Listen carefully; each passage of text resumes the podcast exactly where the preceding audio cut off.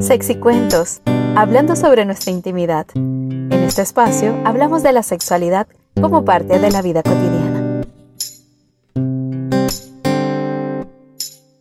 El día de hoy vamos a hablar sobre los sueños eróticos.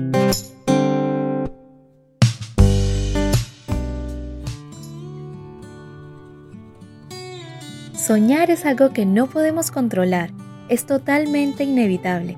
El contenido va variando ya que puedes tener malos sueños, que llamamos pesadillas, en otros puedes tener la capacidad de volar, tener un superpoder, de pronto puedes perder los dientes o incluso hasta ser un mafioso. Asimismo, también puedes tener sueños con contenido erótico. Fíjense que la psicóloga, sexóloga y profesora de máster en sexología, Ana Belén Carmona Rubio, nos indica que tener sueños eróticos es algo natural.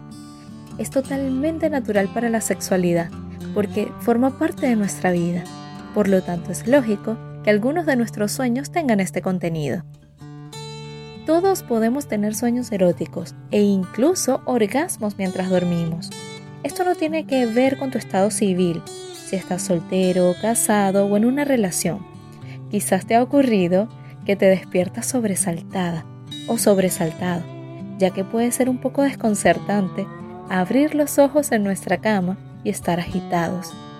Agitados por el sueño con una persona, bien sea extraña o conocida, que se ha colado en nuestra mente mientras dormimos. Hay otros que sueñan con famosos, con amigos, con personas del mismo género, personas de su entorno laboral, entre muchas otras opciones. Existen algunas teorías que tratan de entender el significado de los sueños eróticos. Por ejemplo, la teoría de Silvia Carpallo. Ella es autora del libro El orgasmo de mi vida. Y es que a veces los sueños eróticos aparecen en una época de menor frecuencia sexual. Eso es lo que ella afirma, como una forma de buscar ese desahogo, ya que incluso se pueden tener orgasmos durante los sueños tanto en el caso de los hombres como en el caso de las mujeres. En definitiva, estos sueños pueden ir acompañados de excitación y orgasmos. Por ello, existe la eyaculación involuntaria durante la noche, que generalmente está relacionado con un sueño erótico y es más frecuente en adolescentes, pero también puede aparecer en hombres más adultos. En el caso de las mujeres también es posible que alcancen uno o varios orgasmos nocturnos, pero no todas lo recuerdan. Gracias a esto es que entendemos que se puede llegar al orgasmo sin una estimulación física, por lo que el verdadero órgano sexual, al parecer, no son los genitales, sino nuestro cerebro. Y llegó el momento del dato curioso de Sexicuentos. Las mujeres sueñan más con famosos, por lo general con actores, cantantes o una figura de poder. Asimismo se sabe que también sueñan con algunos pasados amantes. Mientras que en los hombres es más común que sueñen con sexo entre varias personas al mismo tiempo. Ya finalizando en Sexy Cuentos, te contaré una anécdota de una de nuestras oyentes con respecto al tema de hoy, los sueños eróticos.